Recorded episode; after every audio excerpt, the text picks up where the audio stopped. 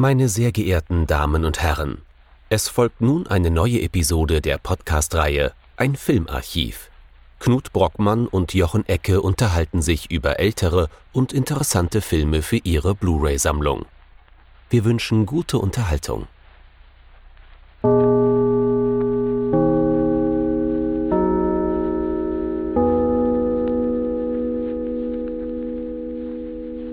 Dobriden, Knut. Gute Jochen und hallo, liebe Zuhörerinnen und Zuhörer, zu einer neuen Folge von unserem Filmarchiv. Wer in den letzten Monaten ein bisschen aufgepasst hat, der hat ja mitbekommen, dass wir zweimal tschechoslowakische Neue Welle-Filme bei uns drin hatten. Nur zweimal? Ja, der dritte zählt nicht offiziell dazu. Mhm.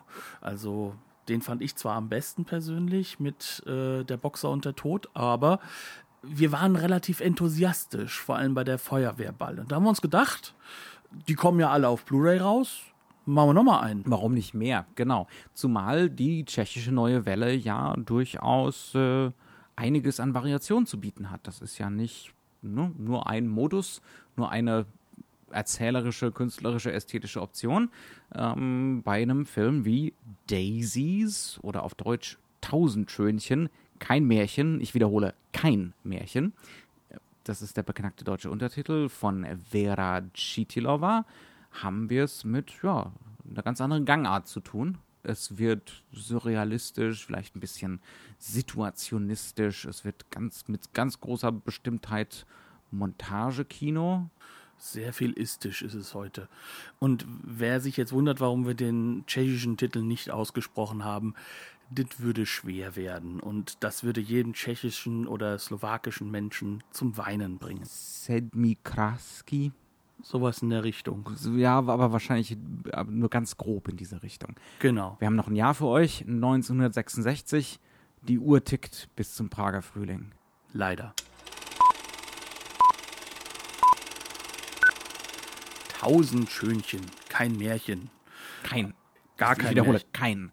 Das ist auch relativ klar. Oder auch Daisies im Englischen. Unter beiden Titeln findet man den Film übrigens im Blu-ray-Regal, einmal aus England, einmal aus Deutschland, von Vera Chitilova. Ähm, ja, ich würde normalerweise fragen, worum geht's in dem Film, aber ich glaube, wir hatten es schon jetzt gerade angedeutet mit dem Thema Optionen. Das ist nicht ganz so einfach. Dieser Film ist nicht so narrativ bindend. Er hat schon eine Handlung, die, äh, die erkennt man ähm, spätestens beim dritten oder vierten Sehen, würde ich behaupten. Dann wird klar, dass es doch irgendwie so einen Bogen geht. Es geht um zwei junge Frauen. Da wird es schon schwierig. Die heißen nämlich Marie 1, gespielt von, auch jetzt wieder, sehr schlechtes Tschech Tschechisch, Jitka Djerova und Marie 2, äh, gespielt von Ivana Karbanova das sind zwei junge Frauen, die sich zu Anfang des Films sagen, die ganze Welt ist schlecht, alles ist furchtbar, es wird alles nur noch schlimmer. Wie reagieren wir drauf? Wir werden selber schlimm, wir werden böse. ne? Wir laufen ein bisschen Amok. Äh, Und das tun sie dann auch im Verlauf des Films. Also sie tun alles Mögliche, nur nicht das, was von jungen Frauen in der Tschechoslowakei 1966 erwartet würde. Sie nehmen alte Knacker aus, die sexuelles Interesse an ihnen haben, gehen mit denen essen, fressen sich zu und fressen ist das einzig richtige Wort. Äh, sie crashen eine Jazz-Tanzveranstaltung in einer Bar. Sie machen mal eine, ku- eine kurze Landpartie. Sie nehmen noch mehr alte Knacker aus. Es gibt zwischendrin einen vagen Selbstmordversuch. Ähm, alles mögliche andere. Und am Schluss müssen sie dann doch, wenn wir jetzt wirklich davon ausgehen, dass das ganze Ding eine Handlung hat, einsehen oder auch nicht einsehen, dass sie doch konform werden müssen, dass sie doch wieder ne, vom Amoklauf ablassen müssen. Äh, ja, das war's so grob.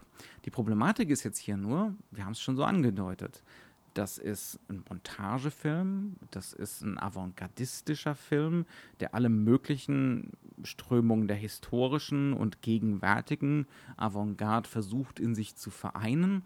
Und das, woran der Film am allerwenigsten Interesse daran hat, ist eine Geschichte zu erzählen oder psychologische Figuren zu konstruieren. Siehe auch Marie 1, Marie 2.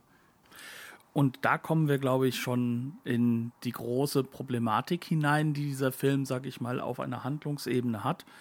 Äh, das sind keine tieferen Figuren, es sind keine tieferen Handlungen, sondern das Ganze ist als eine Konstruktion und wirklich ein, eine Montage zu verstehen, im mhm. wahrsten Sinne des Wortes. Eine szenische Montage, aber halt auch. Also ab und an wird es mal klassisch filmischer. Ne? Dann ja, in Szenen so, drin. Ja. Genau, dann bekommen mhm. wir so halbwegs linear erzählte Szenen zu sehen.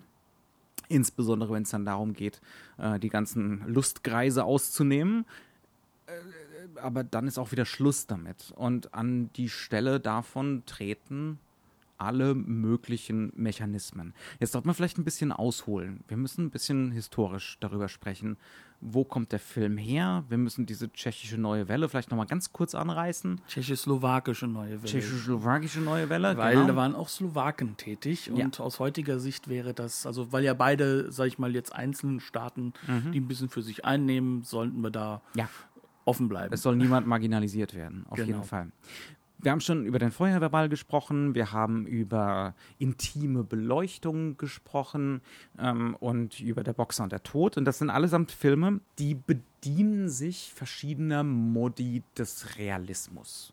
Das heißt also, sie tun, sie täuschen so links ein bisschen an, äh, dass sie den sozialistischen Realismus bedienen, ne? entscheiden sich dann aber für so ein äh, eher satirisches, satirisches Register. Das gilt zumindest für intime Beleuchtung und für den Feuerwehrball. Und dadurch werden, ohne dass überhaupt jemals Sachen wirklich ausgesprochen werden, wird erhebliche Kritik an den gegebenen kommunistischen Verhältnissen geübt. Ne? Ähm, so ungefähr haben diese Filme funktioniert. Die haben dann dokumentarische Elemente, die arbeiten ganz viel ähm, mit, mit Laiendarstellern, ähm, mit Leuten, die tatsächlich zum Beispiel Feuerwehrmänner sind im Feuerwehrball und so weiter und so fort. Also es Oder geht um Musiker. Genau, und es geht, es geht um Realitätseffekte, es geht um trotzdem weitestgehend eine lineare Handlung, die sich auch irgendwie zusammenfassen lässt und so weiter und so fort. Das ist jetzt hier bei Tausend Schönchen ganz und gar anders. Wir haben es hier zu tun mit, naja, für gewöhnlich wird das in der Kritik gerne die surreale Strömung genannt ähm, in der tschechoslowakischen neuen Welle. Jetzt haben wir das Problem, ist das denn jetzt wirklich surreal? Mhm. Äh, und da kommen wir, glaube ich, ganz gut an das Problem oder an das, was halt diesen Film schwer beschreibbar macht. Drücken mhm. wir es so aus. Das ist gar kein Problem, das ist ja eine Herausforderung, mhm. um beim neoliberalen Gestus zu bleiben, ähm, wenn wir schon über einen Film aus dieser Zeit und diesem Rahmen reden. Ist es nicht eine dornige ja, ja, nein, nein, ja. das ist, ist, eine, ist ein, immer was Positives draus. Ja, ja. Aber ähm, das Problem, und ich bleibe dabei, ist, äh, dass dieser Film verschiedene Strömungen mhm. aufnimmt und dass er eben, wenn wir von einer Basis reden wollen, eigentlich davon reden müssen, dass er sich im sowjetischen Montagekino erst einmal in der grundlegenden Struktur, mhm, nur, in der, nur in der Mechanik, da gab es ja auch Lob vom Übervater dafür, von Eisenstein. Genau, ja. ja. Und ähm, was bedeutet das? Das bedeutet, dass wir hier einen Film haben, der nicht versucht, ähm, über sag ich mal, einen realistischen Effekt, Dinge miteinander zu verbinden, sondern das Verbindungselement selbst muss sichtbar werden. Mhm. Das heißt also das Montierende und das muss nicht einmal ein Filmschnitt im klassischen Sinne sein. Das ist eine der vielen. Auch Montage innerhalb der Kamerabewegung, genau. innerhalb des Bildes, innere Montagen, innerhalb der Zeitlichkeit des Bildes. Und ne? halt auch in der Hinsicht äh, Ton und Bild mhm. gegeneinander laufen lassen. Es geht darum, einen Effekt zu erzielen, der eine höhere Realität wiedergibt, mhm. die natürlich weit weg ist von dem, was eine abbildende Realität mhm. wäre. Und das ist zum gewissen Grad natürlich auch eine intellektuelle Realität. Ne? Man verlässt ja. sich darauf, dass der Zuschauer die Montage nicht nur spürt und wahrnimmt, Ne, das will man um jeden Preis herstellen, diesen Effekt, sondern dass der Zuschauer dann auch anfängt, aktiv nicht nur zu assoziieren, sondern versucht, eine kohärente Interpretation draus zu bauen. Ne? Also das ist das, was das Montagekino in diesem klassischen sowjetischen Sinne um jeden Preis versucht herzustellen. Ja, und dass das funktioniert, das liegt natürlich daran, dass natürlich das dialektische Denken eines dieser Denkformen sind, mhm. die man dem, äh, sag ich mal, Zuschauer nicht nur zutraut, sondern die halt auch Basis mhm. für die Philosophie in der Zeit des, äh, ich will jetzt nicht sagen äh, Marxismus, sondern es ist ja der Leninismus. Mhm. Und ähm, das, das heißt, das heißt also, wir haben hier um das nochmal so formalistisch auszudrücken, wir haben hier nicht die klassische Einheit von Raum, Zeit und Kausalität. Das findet hier einfach nicht statt. Ähm, es gibt keine lineare Filmhandlung über weite Strecken. Ja, so ein bisschen linear. Aber das ist bei weitem nicht das Wichtige. Ne? Das Wichtige ist, wie hier Bilder, Ton, Haltung, Körperlichkeiten, Dialog miteinander verzahnt, miteinander montiert wird. Und wie diese eben ausgestellt werden, sodass wir immer wissen, jetzt geht es darum, den Bruch auch wieder aufzulösen mhm. in einer anderen, also in einer Form von Synthese. Mhm.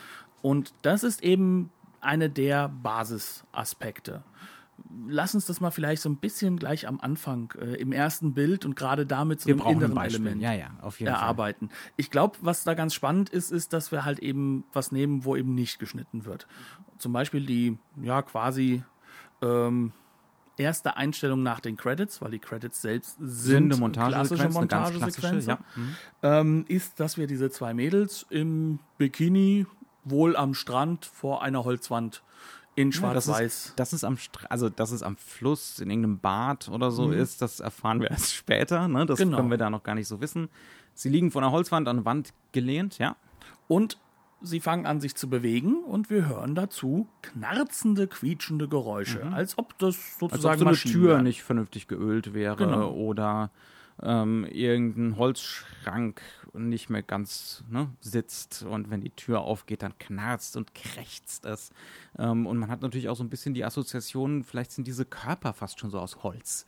Ne? Genau, das, das klassische Puppenmotiv. Mhm. Und wir haben es hier mit zwei jungen Frauen zu tun, die auch einen sehr leeren und kindlichen Blick und vor allem auch eine leere kindliche Mimik vorbringen. Und dann fangen sie an, miteinander zu reden. Mhm. Und dieses, was sie dort sagen, ist definitiv nicht realistischer Dialog. Sondern was wir jetzt bekommen, ist im Endeffekt das Thema des Films. Sie sagen genau das, was du vorhin gesagt hast. Ne? Die Welt ist schrecklich, das haben wir in der Montagesequenz vorher festgestellt, ähm, wo im Endeffekt eine Maschine, so, so eine Art Rad, äh, gegen äh, Kriegsszenen montiert wurde. Aus dem Zweiten Weltkrieg. Aus dem Zweiten Weltkrieg. Material, ja. Vor, vor, allem amerikanisches Material größtenteils. Mhm. Das kommt nämlich größtenteils aus dem Pazifikkrieg. Ähm, und wir haben dann sozusagen jetzt diese Aussage und ja, wenn die Welt so schrecklich ist, dann können wir ja auch schrecklich sein oder wir müssen mhm. schrecklich wir sein. Wir müssen es, ja. Mhm. Und ähm, das geht dann los. Die beiden stehen genauso mechanisch äh, so ein bisschen auf, knien jetzt direkt vor sich und die eine schlägt der anderen eine runter.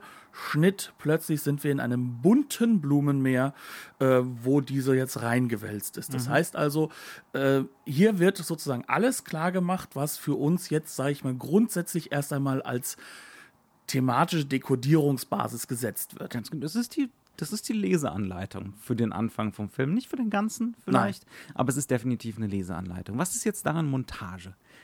Also wir haben ein Bild, das asynchron ist ähm, mit den Geräuschen. Was heißt nicht, asynchron ist vielleicht das falsche Wort. Es ist. Die Tonspur ist kommentierend. Genau. Sie ist komplett mhm. weg aus dem, aus dem, was das Bild wiedergibt. Und sie macht darauf aufmerksam. Ne? Es ist nicht so, dass hier irgendwie versucht wird, das zu kaschieren oder das realistisch zu motivieren. Ne? Ähm, nee, nee, nee. Es geht darum, dass wir das merken, dass wir diese Montage zu spüren bekommen und dass wir anfangen, drüber nachzudenken, über diese Puppenhaftigkeit. Was das jetzt soll, was wir damit anfangen sollen. Ne? Ähm, und auch die ganze, das ganze Bild ist so konfrontativ eingespannt. Das hat sich Vera Chitilova, da sind wir uns, glaube ich, relativ sicher, bei Godard abgeguckt. Ne? Bei Jean Im bösen Westen. Bei, ja. bei Jean-Luc Godard. Das ist sowieso ein Film, der dem Westen sehr, sehr stark zugeneigt ist. Ne? Das merkt man schon. Mein gut, die Montage, die kommt aus Russland, aus mhm. der Sowjetunion, aber ähm, ganz viele andere Strategien, auch der Surrealismus ne? und der Situationismus, da kommen wir noch drauf zu sprechen. Das sind alles westliche Konzepte. Äh, worauf wollte ich raus? dass wir dieses konfrontative, Mhm, Godasche, Ge- ne, das heißt Bild also, haben. wir haben ein plattes Bild äh, im 90-Grad-Winkel zu dieser Wand, zu dieser Holzwand eingespannt. Ähm, die, die Füße von beiden ragen sozusagen in die Kamera. Ähm, hier ist auch keine Behauptung von irgendeinem, von einer Kamera, die sich versteckt. Ne? Durch dieses Flache, dieses Platte äh, wird das Abbildende und wird auch die Kameraapparatur sofort so sichtbar und irgendwie spürbar. Und das ist so eine, so eine Strategie, die zieht sich durch das ganze Ding. Ne? Siehe auch äh, natürlich mit ganz anderer Verwendung heutzutage bei Wes Anderson zum Beispiel. Ne? So diese Sorte äh, von Filmen, von sowas wie Godard oder hier, da kommt's her. Ne? Ähm, ganz klare formale Strategien. Und wenn, du hast schon gesagt, die eine haut der anderen eine rein oder so und dann fällt sie plötzlich in dieses, äh, in dieses Blumenfeld. Und das ist Continuity Editing. Ne? Wenn wir jetzt noch im selben Raum wären, würden wir den Schnitt nicht bemerken. Aber wir befinden uns im anderen Raum. Wir haben plötzlich den Wechsel von Schwarz-Weiß auf Farbe. Wir haben im Endeffekt auch ein d- dadurch, wie dieses Blumenfeld ist, dadurch, dass es so viele verschiedene Farben hat, auch einen unglaublichen Bruch mit der, auch schon vorher, diesen dokumentarischen Bildern, die waren zwar farbig, aber natürlich desaturiert, veraltet, die waren schon ausgewaschen durch die Älte, dadurch, dass das Material halt einfach schon ein bisschen verrottet ist. Und hier haben wir jetzt plötzlich diesen ganz großen Bruch, dass wir plötzlich in so einem Farbmeer drin sind. Jetzt geht die Kamera hoch und wir sehen einen Baum, an dem hängen unglaublich unterschiedlich farbige Äpfel, was bedeutet, wir sind jetzt schon wieder damit konfrontiert, hier ist kein Realismus. Dieser Baum existiert so nicht. Das ist ausgestellt, einfach so dahingestellt. Ne? Genau. Ausgestellt ist sowieso ein wichtiges Wort bei diesem Film. Es geht, und das ist dem Montageprinzip ja so eingeschrieben, es geht um das Ausstellen. Andere Filme stellen auch Sachen aus, ne? zum Beispiel kausale Verbindungen, erzählerisch wichtige Details, erzählerisch wichtige Emotionen, kausal wichtige Momente. Ne?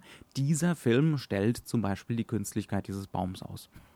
Und die Künstlichkeit dessen, wie sich die Figuren bewegen, die Künstlichkeit dessen, wie geredet wird. Er stellt im Endeffekt alles als künstlich aus. Und das ist ein ganz, ganz wichtiges Prinzip, um überhaupt zu verstehen, wie das Ganze am Ende für uns dekodiert werden soll, also wie wir das dekodieren sollen. Ja.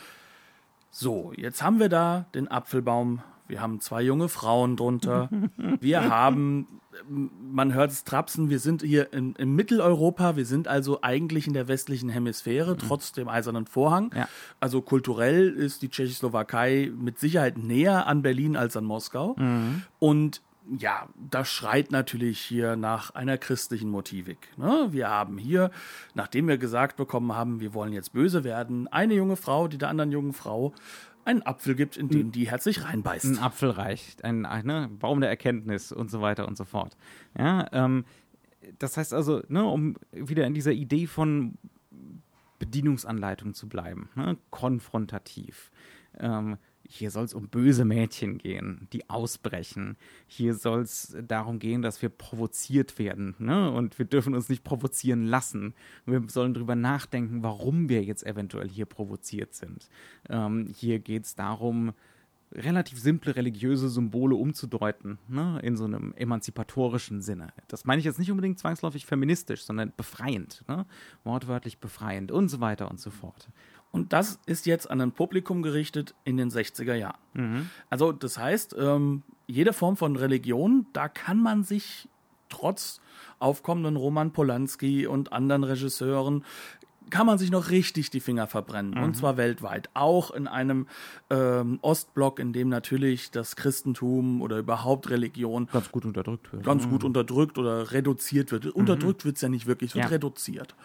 Ähm, das bedeutet, wir befinden uns jetzt hier plötzlich in einem Rahmen, in dem jetzt schon sozusagen der Vorschlaghammer rausgeholt wird für die moralische Vorstellung des Publikums. Ja? Beziehungsweise eines möglichen Publikums, nämlich der bürgerlichen Gesellschaft.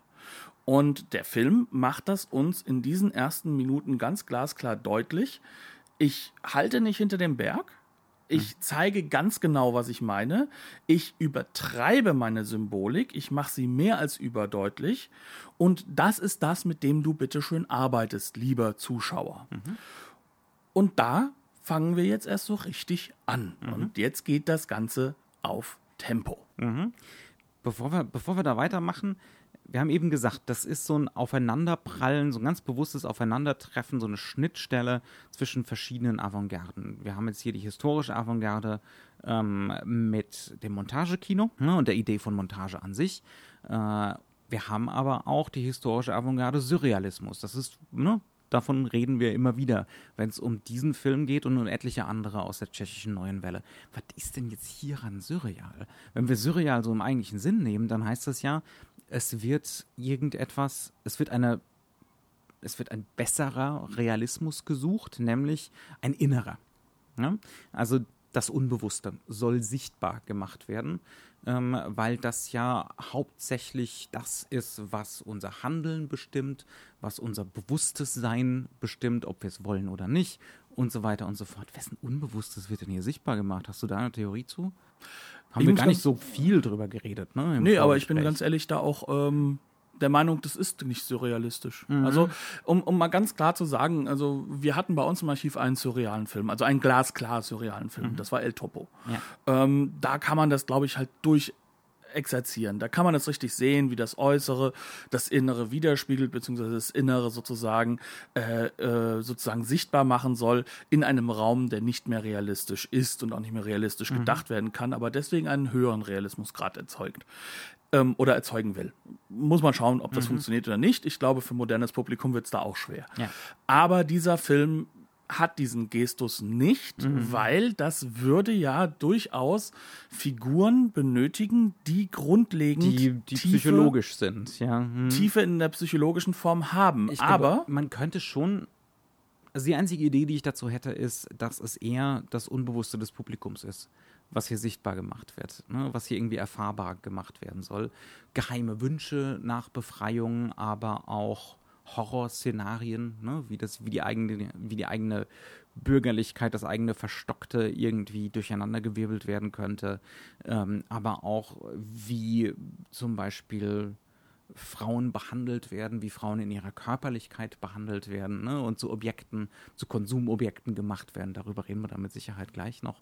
Ähm, äh, also das würde ich am ehesten so sehen, ne? dass, dass Aber ist sowas das wirklich surreal? Ist. Das ist halt eben genau der Punkt, äh, weißt Mhm. du, weil, weil das würde ja im Endeffekt dann halt auch den Akteur des Zuschauers benötigen. Mhm. Und äh, den, den sehe ich in diesem Film, ehrlich gesagt, in dieser Ja. Form auch nicht genug drin. Auch wenn natürlich wenn ich von einem aktiven Zuschauer komme, aber da würde dann für mich dann schon eine, eine höhere Form von Interaktion notwendig werden, um das wirklich surreal zu bezeichnen. Mhm. Aber wir haben ja auch im Endeffekt äh, einen ganz, ganz anderen Punkt gefunden, den du ja auch genannt hast, der surreale Bezüge übernommen hat, nämlich eben, dass er sich eigentlich äh, im Situationismus wiederfindet, was natürlich eine moderne französische Bewegung ist. Ich kenne die nicht. Ich bin jetzt auch bei weitem nicht der, der große Spezialist. Der wichtigste Name ist dann natürlich Guy Debord. Ne? Ähm, einer, und das war eine ganz wichtige Geschichte, gerade auch für die 68er in Frankreich, aber auch für die 68er weltweit. Ganz grob, es geht wirklich um die Herstellung von Situationen, äh, von Verfremdungseffekten, äh, von Momenten, Augenblicken, Erfahrungen, die was sichtbar machen. Zum Beispiel die eigene Entfremdung, äh, den eigenen Konsumgeist, die Entfremdung durch Konsum. Ähm, ja, also das war auch eine dezidiert marxistische Strömung. Kann man jetzt von dem Film hier nicht so ganz behaupten, aber ich glaube, diese Idee, ne, die Herstellung von Situationen, in denen etwas von der eigenen ideologischen Bedingtheit so sichtbar wird. Ne? Ähm, das ist was, was der Film schon auch so tut. Äh, Er hat so einen Happening-Charakter, so wie so ein serielles Happening. Ja? Äh, Ein Happening nach dem anderen, sozusagen, äh, in, in dem, ja, wie gesagt, was sichtbar, spürbar und erfahrbar werden soll. Und da kommen ja aber, aber auch zwei Mecha Mechaniken oder Strömungen, die als Mechaniken benutzt werden, mit rein. Und das ist ja das, was du ja dann im Endeffekt ganz kurz mit einer Kurzrecherche im Internet genannt hast. Und da kommen natürlich auch Motiviken des Surrealen vor, aber auch Mhm. Und aus Motiviken. Dada zum Beispiel. Genau, des ne? Dadaismus. Und Ja. da finde ich, da kommen wir schon viel näher an, die ran. Ja, Figurenkonstruktion ja, ran. genau. Die sind nämlich albern und kindlich und wollen sich nicht logisch verhal verhalten und wollen Quatsch machen. Ne? Und da sind wir wieder bei was ganz anderem. Und das kommt auch schon in dieser Anfangssequenz vor, ne? wenn da durch die Blumenwiese getollt wird und Äpfel gegessen werden. Und das zieht sich so durch den ganzen Film. Ähm, es geht in dem Film auch ganz stark Um das Hüpfen. um das Hüpfen. auf, dem, auf dem Sitz auf und ab hüpfen, Quatsch machen, Kind sein, ähm, sich befreien aus Zwängen, sich befreien aus dem Erwachsensein, aus dem Arbeiten müssen. Das ist ein Film aus einem kommunistischen Land über zwei Frauen, die sich weigern zu arbeiten, ja? ähm, die keinen Gedanken daran verschwenden und äh, sich lieber äh, das Essen erschnorren, indem sie alte Knacker ausnehmen. Ne? Ähm, also das, darum geht es ganz stark und das ist, glaube ich, auch äh, ein ganz ein Riesenfaktor bei dem Appeal von diesem Film. Also warum sich da ganz viele so wiederfinden in diesem Film, warum der heute auch für viele, vielleicht nicht für alle Anwesenden hier, nein. äh, so, eine, so eine Wirkung noch hat, ähm, weil er sich oft auch ne, so befreiend anfühlen will. Er will das erfahrbar machen. Schon wirklich in so einem Performance-Sinn, auch körperlich erfahrbar machen. Ne? Und das ist etwas, was natürlich ähm, erstmal in seiner Zeit mit Sicherheit dem Publikum besser gelungen ist. There you das, go. Mhm. Das ist, glaube ich, eine ganz, ganz wichtige Sache. Ähm, was aber auch eine diverse Form von, ich sag mal, man muss halt auch akzeptieren oder man muss sehen können oder sich reinversetzen können, dass hier etwas Neues auch ist. Etwas, was extrem jetzt ist und was halt auch irgendwo darüber hinausgeht zu dem, was äh, diese Optionen heutzutage sind. Und diese Optionen Wo sind sie heute hingeführt haben. Ne? und wo sie hingeführt haben. Und die kann man dann sehr kritisch sehen, auch sehr enerviert sehen. Da bin ich ganz, ganz offen. Ich fand den Film nie lustig. Ich fand ihn nie emotional und zutiefst enervierend durch die Formen, die er benutzt und durch die Optionen, die er nimmt.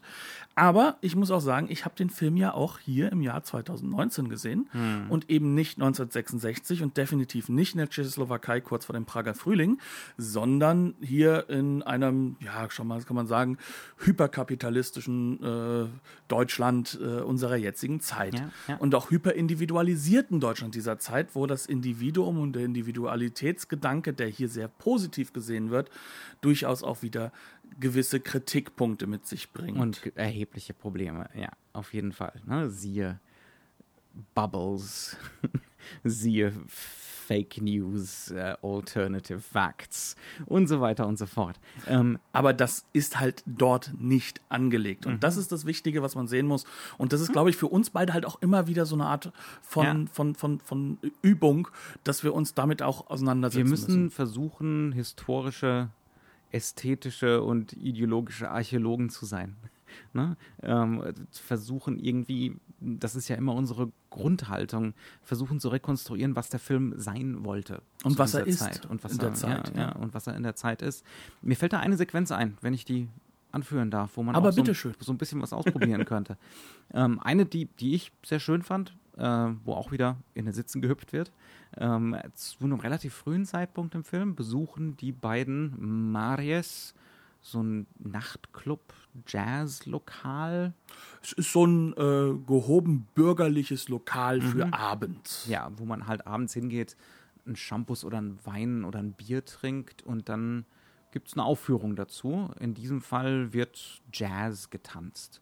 In 20er Jahre Klamotten, inklusive Jazz Hands und mit dem auch so ein bisschen Andeutung, in Andeutung, was den Jazz mal als tatsächliche emanzipatorische, ne, liberale Kraft ausgemacht hat. Also zum Beispiel, der Mann trägt Kajal, der Mann ähm, macht dieselben Gesten wie die Frau. Ne? Es gibt keine richtige Unterscheidung zwischen männlichem Tanzen, weiblichem Tanzen, Gendergrenzen lösen sich so ein bisschen auf. Aber hier ist es jetzt eben ein Spektakel, Konsum, für ein bürgerliches Publikum hat definitiv keine Provokation mehr. Da ist nichts mehr Subversives dran. Ne?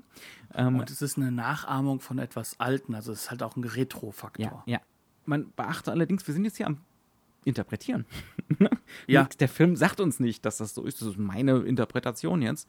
Ähm, und wir bekommen dann eben die beiden Maries, die anfangen, ihren eigenen Tanz aufzuführen.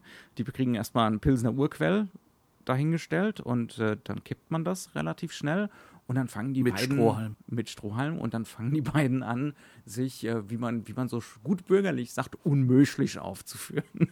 ja, ähm, es wird auf den Sitzen gehüpft, es wird auf die Balustrade geklettert, es wird besoffen von der Balustrade runtergefallen, ähm, man wuschelt in den Haaren der Frau, die unter der Balustrade sitzt, bis eben die Kellner auf sie aufmerksam werden und unter großem Trara müssen die beiden Maries, und auch das ist Teil der Performance, ne, äh, sich aus diesem Schuppen verabschieden. Und das reicht dann äh, pour épater la bourgeoisie, ne? damit sich da irgendjemand aufregt. Äh, und das ist, nat- das ist auch wieder so eine Montage. Ne? Eine Performance, die Jazz-Performance, wird gegengeschnitten, und zwar dezidiert gegengeschnitten, ähm, gegen die Performance von den beiden Maries. Ne? Und Was- die werden nicht miteinander verbunden. Man hat einmal diese Räumlichkeit dargestellt.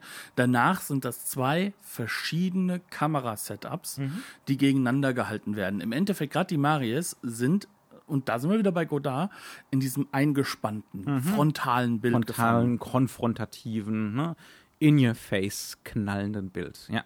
Das auch die ganze Zeit so als Bild ausgewiesen ist. Ne? Das geht hier, und da wird auch nicht reingeschnitten. Das ist eine lange durchgehende Performance. Da muss man auch dazu sagen, die beiden Schauspielerinnen sind keine professionellen Schauspielerinnen. Und die, die, ne, das ist, ich glaube, die eine war eine Verkäuferin, ich weiß jetzt nicht welche. Auf jeden Fall beides keine Ausgebildeten. Und die haben auch danach, glaube ich, nicht großartig gespielt. Ähm, das, sind, das sind Typen, ich glaube, die auch ganz entschieden für ihre Kindlichkeit, für ihre Albernheit, äh, ein bisschen was Vulgäres haben sie auch oft so ausgesucht wurden. Ähm, und die liefern hier keine super Performance ab. Das ist jetzt nicht so, dass das hier so eine mega lustige Slapstick-Nummer wäre oder so, äh, die extrem gut äh, irgendwie choreografiert wäre oder dergleichen. Nö, da wird halt so ein bisschen rumgejuckst und rumgealbert. Äh, Es ist halt das Gegenteil der Form, weil die andere Performance ist durch, Ja. durchkonstruiert Genau. und sie wird von ihnen zerbrochen, weil irgendwann die Performerin, also die Jazztänzerin, nur noch entgeistert drüber guckt, wer ihr denn jetzt gerade den Fokus nimmt, also Ja. den Fokus aller dort Anwesenden. Ähm, und das, ne, wenn man jetzt dem Film gewogen ist, hat das so einen befreienden, also zumindest auf mich befreienden, beschwingenden Effekt. Ich will die, ich will denen dabei zugucken, wie sie da Quatsch machen. Ne, und wie sie sich da unmöglich machen. Aber die Szene hat auch schon wieder, und da wird es auch so ein bisschen situationistisch für mich. Vielleicht ist es auch nur wieder meine Lesart, aber die Szene hat auch schon wieder so einen doppelten Boden. Denn wie kommt's zu diesem Ausbruch? Durch das Pilsner Urquell, was da mit den Labels nach vorne demonstrativ für die, vor die beiden gestellt wird. Man darf also schon irgendwie die Frage stellen, ne? ist das hier nicht doch auch schon wieder eine andere Form von Konsum? Gibt es ein richtiges Leben im Falschen? Gibt es die wirkliche Provokation? Gibt es den Ausbruch? Und das ist jetzt das große Problem, vor dem wir stehen, weil du sagst halt, ich komme jetzt hier ins Interpretieren. Ja. Denn das ist genau das, was der Film möchte, dass du dir nicht sicher bist, was kommt jetzt vom Film und was kommt eben nicht vom Film. Was übrigens auch grundsätzlich bei dieser Strategie eines meiner ganz, ganz großen persönlichen, privaten Probleme damit ist, dass man teilweise sehr, sehr wenig mitbekommt und der Rest wird dadurch gemacht, dass man eben Häppchen hingeworfen bekommt Down. und die muss man heranarbeiten. Du hast eben gerade schon einen schönen Begriff gemacht, das kann man nämlich eigentlich wunderbar, soll ich mal aus Mehr Theorie. Das mögen die Leute. ähm, vor allem Theorie, wo, wo ich diese Woche wieder mal ins Kapitel reingelesen habe. Ähm, Mr. Bordwell, den wir ja schon häufiger hier hatten als Neoformalisten, äh, der hat sich ja aus dem Kognitivismus im Endeffekt mehrere Strategien oder mehrere Dinge, die in unserem Konzepte, Gehirn abgehen, Ideen, ja. Konzepte herausgesucht. Und im Endeffekt unterscheidet er auch beim Film von Bottom-up-Prozessen und Top-down-Prozessen, wie von uns im Endeffekt das, was wir Rezeption funktioniert, Wie, wie ne? die Rezeption wahrnehmen.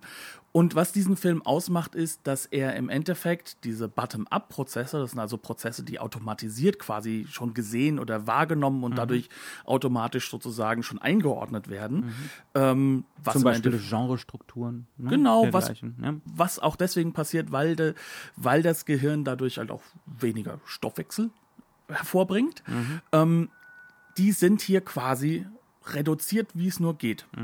Das ist ähm, Also der Film bietet selbst nicht viel.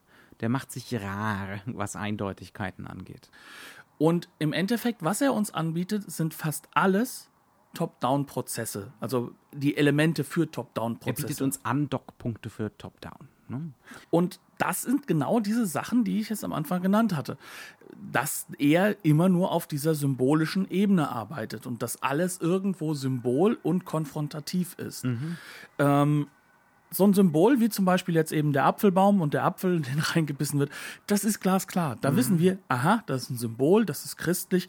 Wie wir uns dazu sortieren und ordnen, das lässt uns der Film offen, aber er macht uns klar, das ist dort. Ja. Was der Film aber auch sehr, sehr stark und sehr häufig macht, ist, dass er uns eben nicht direkte, klar dekodierbare Symbole gibt, sondern er gibt uns Andeutungen von Symbole und Andockpunkte, die wir dann benutzen können, aber nicht müssen, Um irgendwas Kohärentes draus zu bauen. Genau, das heißt also, das Filmerleben wird sehr, sehr viel mehr subjektiver und es wird sehr viel stärker von demjenigen abhängig, der sich mit dem Film auseinandersetzt. Und wenn diese Andockpunkte nicht docken, dann bleibt nicht viel übrig. Wenn der Film fast nur aus Andockpunkten besteht. Genau. Ja. Das heißt also, ähm, in der Hinsicht sind wir vielleicht da mit dem Surrealismus des Publikums nicht hundertprozentig falsch liegen, also du, dass man sagen kann, dass das, was der Film macht, im Endeffekt eine Performance im Kopf des Publikums zu konstruieren. Und diese müssen wir für uns wahrnehmen und diese müssen wir für uns auch erstmal kohärent und schlüssig gestalten. Ja. Weil das ist etwas, was in uns angelegt ist. Wir wollen Kohärenz schaffen. Und dieser Film nimmt uns nicht die Kohärenz, sondern er gibt uns nur wenige Andockpunkte, um das selbst zu erbauen. Und dann ist immer die Frage, ist das von der Regisseurin schon geplant?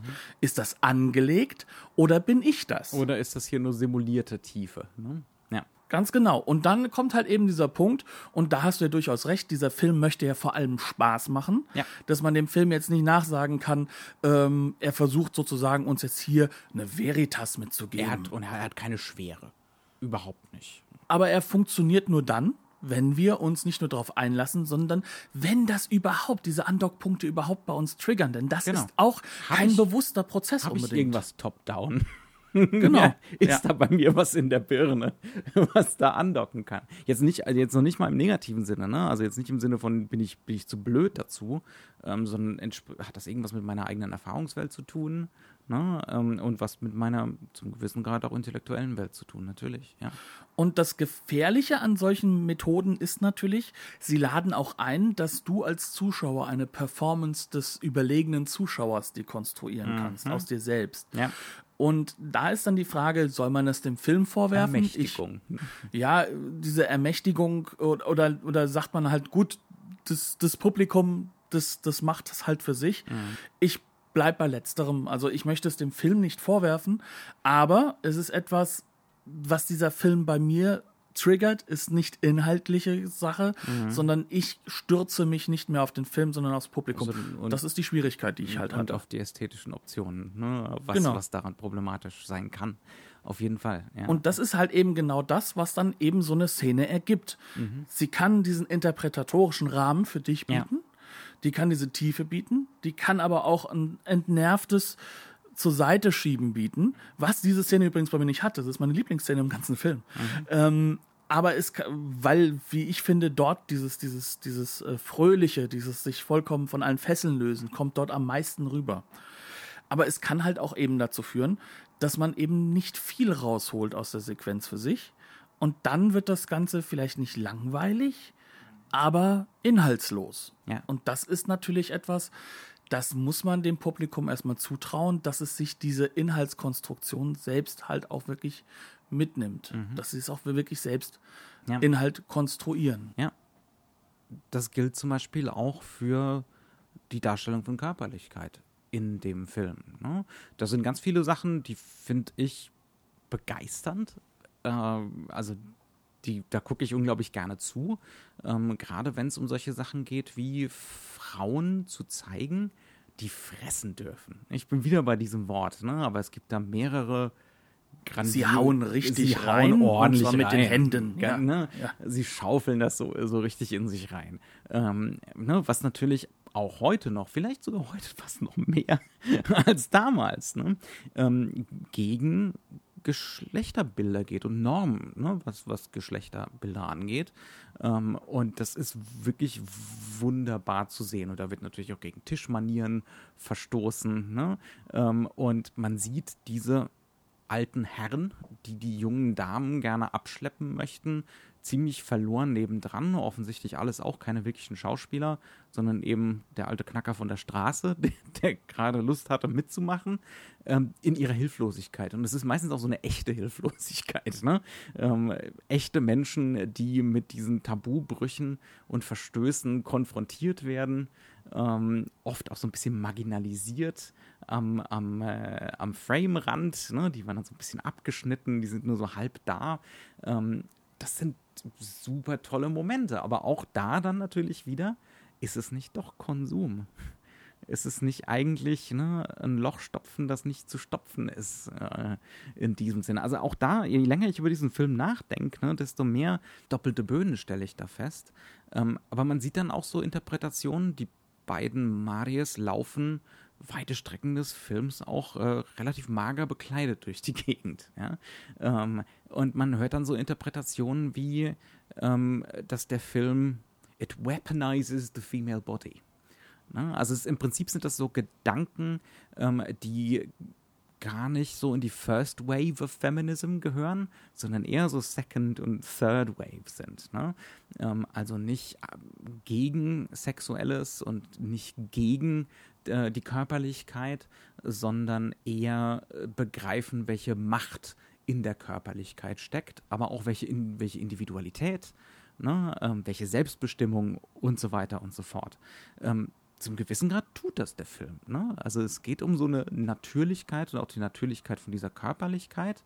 Ähm, aber ich frage mich dann auch manchmal so ein bisschen, äh, ist es nicht doch auch wieder Konsum von diesen Körpern, Vor was allem- hier stattfindet? Vor ne? allem, weil diese beiden Figuren sind als Puppen eingeführt. Das heißt also, sie sind auf den Körper reduziert. Und ähm, man muss auch gucken, wie ist der Sprachgestus. Und äh, der ist relativ emotionslos und Ja. austauschbar zwischen den Figuren. Ja. Was halt natürlich auch wiederum den Interpretationsapparat loslaufen lässt. Ja. Also, was habe ich im Internet alles gefunden? Ähm, Andeutung davon, dass es eine lesbische Geschichte sein könnte.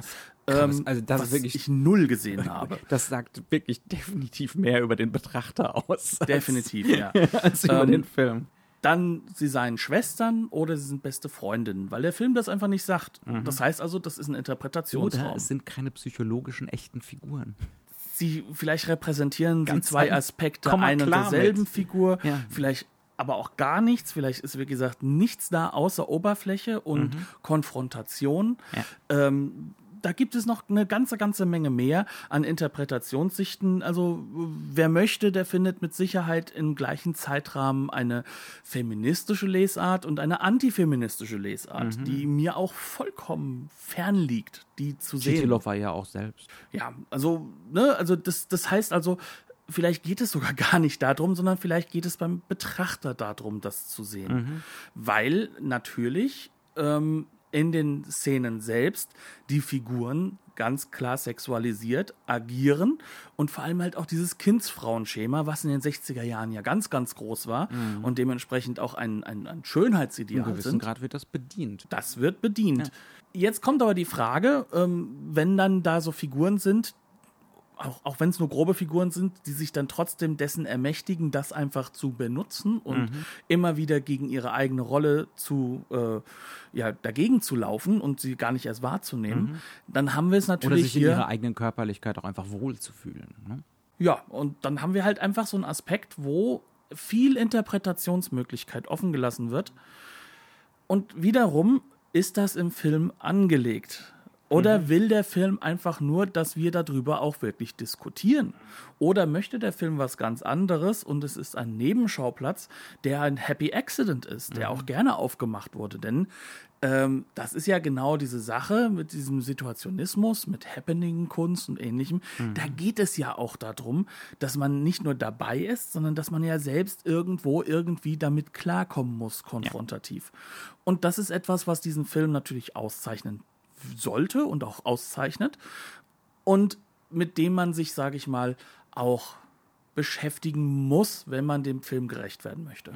Aber also was ganz klar ist, es gibt keine monolithische eine Lesart. Ne? Was, was für mich definitiv so als das Überwiegende raus rüberkam, ist, für mich ist das kein intellektueller Film.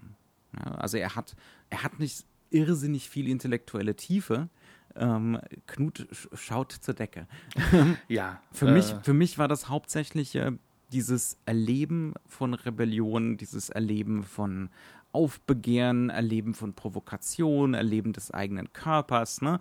Das hört sich jetzt an wie eine Sammlung von Schlagwörtern, was die 68er angeht, und das ist es halt auch. Ne? Ähm, aber das macht der Film für mich sehr gut, wenn man das so annehmen möchte. Ähm, gleichzeitig äh, hat er aber auch so eine fast schon unheimliche Dimension von das könnte aber auch in so einen seltsamen Solipsismus führen, ne? in die Exzesse des Individualismus. Man spürt das immer wieder mal so an den Rändern.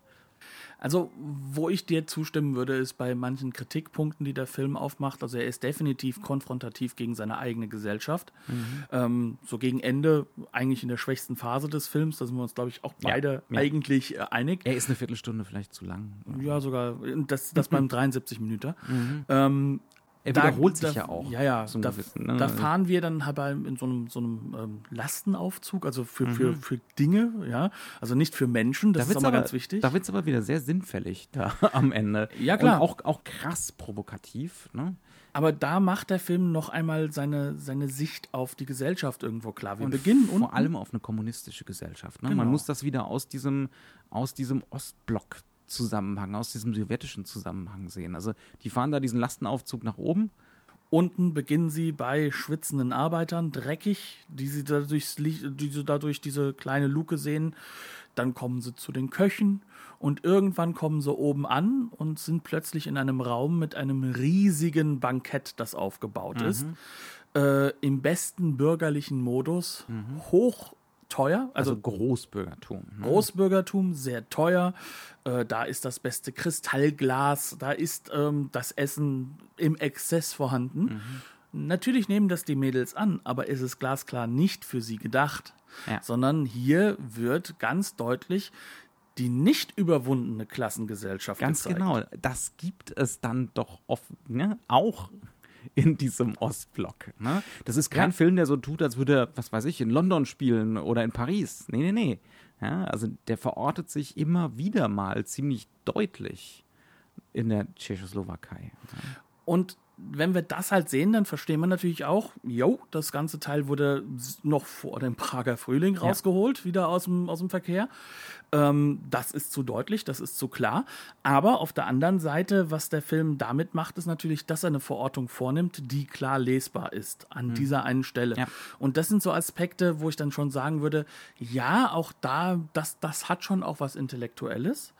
Und ähm, was für mich halt diesen Film als intellektuellen Film oder als sich intellektuell empfindenden Film oder zu empfindender Film aufmacht, das ist halt einfach das Setup der Optionen.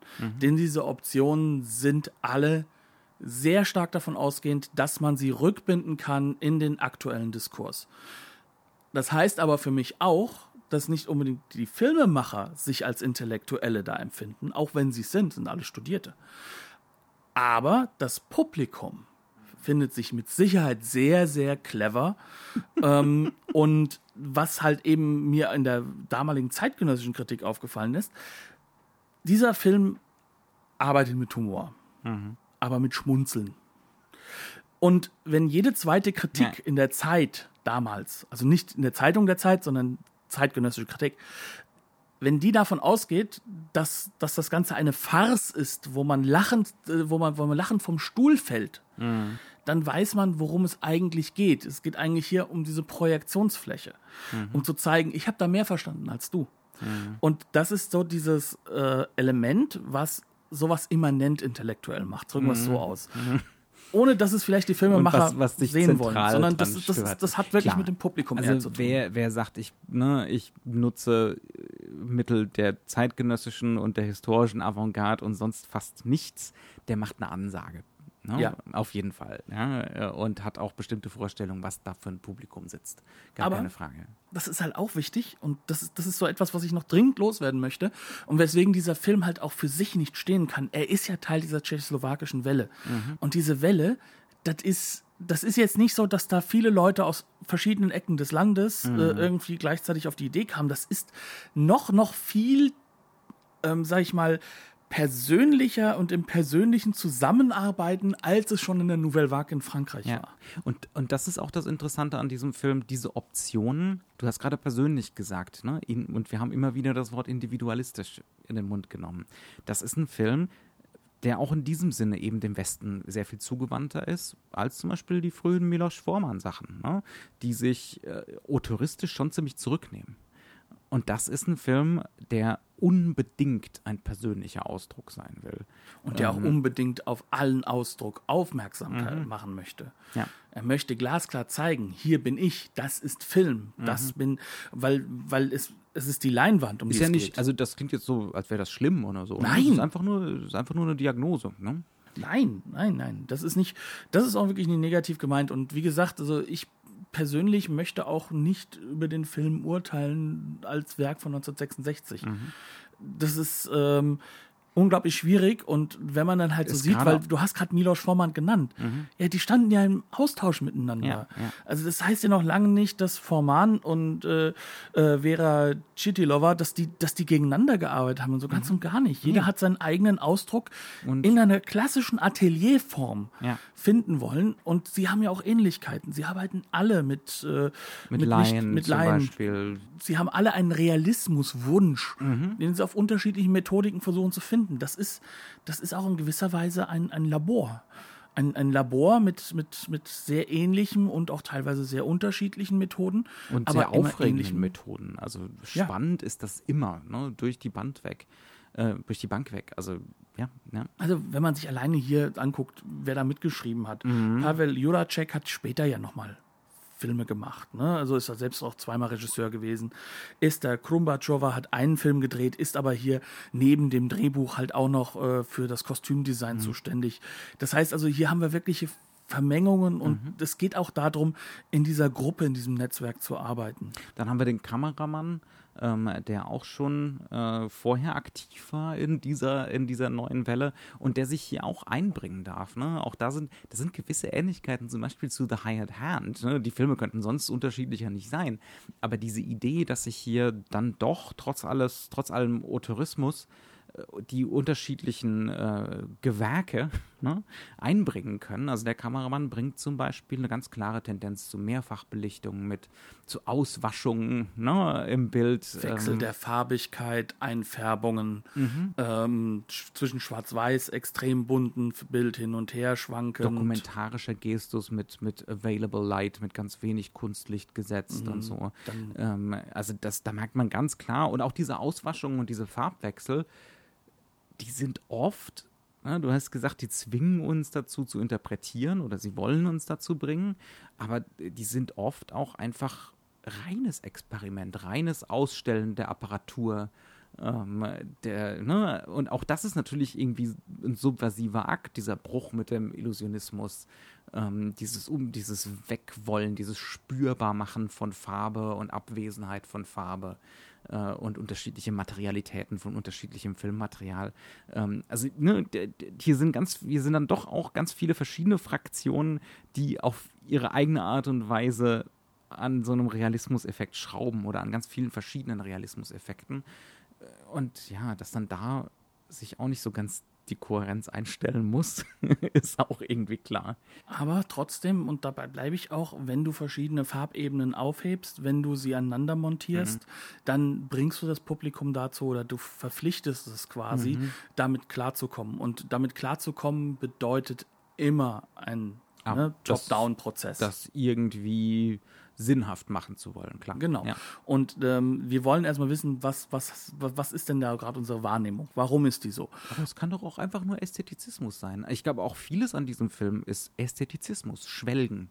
In schönen Körpern, in schönen Farben, in schönen Blumen, in schönen Äpfeln, äh, in schönen Mustern an der Wand, Kunstwerken an der Wand, äh, in der Wohnung und so weiter und so fort. Also ich glaube, hier ist auch ganz viel am Laufen, wo man sich einfach nur an der Textur erfreuen soll. Und viele fallische Nahrungsmittel, die gefuttert Die- werden. Ja. ja, nee, also wie gesagt, also worum es mir dabei geht, ist halt einfach, der Zuschauer darf nie Für abschalten. mehr Erleben, Knut. Für mehr einfach nur Erleben. sehe ich anders. Ich, ich sehe das in diesem Film nicht. Also ich sehe in diesem Film, dass das an der Oberfläche drin ist, aber ich sehe in diesem Film trotzdem immer wieder den Druck, Mhm. Ja. dass du, dass du da noch mehr reinlegen sollst. Ja. Und da ist halt einfach die Frage, ähm, ist das jetzt, sag ich mal, ein gelerntes Verhalten, was Mhm. gar nichts mit diesem Film zu tun hat? Oder ist das halt eben, ja, weil, weil Godard, der diese Sachen macht, der macht das, um Druck Mhm. Na auszuüben. klar, ja. Und, Da hat es ähm, aber auch immer so was viril-protziges. Genau, das ist hier definitiv nicht der Fall. Und dafür ist der Film halt auch zu leicht, das ist schon wahr. Aber wie gesagt, es ist trotzdem ein Element, was man da sehen kann. Gut, ich glaube, wir haben den Film in all unserer Gegenteiligkeit der Wahrnehmung. ähm, und ich glaube, das ist wichtig bei dem Film, dass man Ja. das ausstellt, weil das ist nämlich genau das, was der Film auch mit erreichen will. Ja. Oder was, was diese Prozesse erreichen wollen, mit denen der Film arbeitet. Wir haben aber, glaube ich, ein ganz gutes Ende gefunden. Wir haben die Blu-ray von Second Run gesehen. Mhm. Es gibt aber auch eine fantastische Blu-ray von Bildstörung. Die haben wir aber nicht gesehen.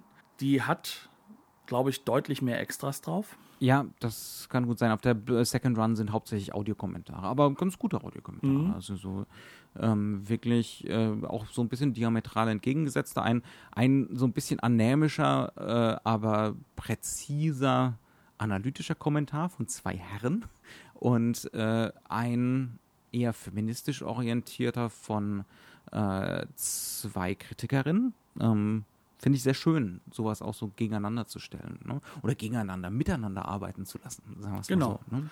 Weil das halt auch ganz gut zu einem Film passt, der gerade eben so viele Angebote macht und nie verifiziert, welches jetzt das Richtige ist. Mhm. Ja. Dementsprechend, ich würde sagen, beide Blu-rays sind definitiv empfehlbar, Ja. auch wenn wir die Bildstörung nicht gesehen haben. Also Bildstörung hat so viele großartige Blu-rays rausgebracht. Ähm, Boxer und der Tod nur so als eines der Beispiele, ähm, dass wir da auch einfach sagen können, Dass wir keine Zweifel haben, ganz genau. gar keine. Ähm, ja, Ich würde sagen, das war's dann. Herzlichen eine, Dank. eine neue Spielart der tschechoslowakischen neuen Welle. Äh, eine ganz andere. Lohnt sich mit Sicherheit, sich das mal anzusehen. Wer keine Lust auf klassischen Realismus hat oder dokumentarischen, ähm, das hier ist definitiv was völlig anderes. Und auch das nochmal sei gesagt, selbst wenn dann jetzt von jemandem kommt, hier, mir hat das nicht gefallen oder so, es ist, dass sich beschäftigen mit diesem Film macht immer Ja. Sinn und Spaß, die wir rausgeholt Wir haben haben. uns jetzt den ganzen Nachmittag darüber gestritten. Genau, und wir haben auch schon Filme, wo wir gesagt haben, das macht keinen Sinn, einfach verworfen. Ja. Und wir haben diese nicht verworfen. Dementsprechend, Dankeschön fürs Zuhören. Bleibt uns hoffentlich gewogen. Schreibt uns gerne, was ihr zu dem Film denkt. Äh, wir können das ab, wenn ihr der Meinung seid, dass das der totale Quatsch ist, den wir hier gesagt haben. Ähm, ja, und äh, wenn euch das Ganze gefällt, hinterlasst doch gerne eine Wertung bei iTunes und Co., äh, wo immer ihr uns auch hören könnt. Dankeschön und bis zum nächsten Mal. Tschüss. Bis dann.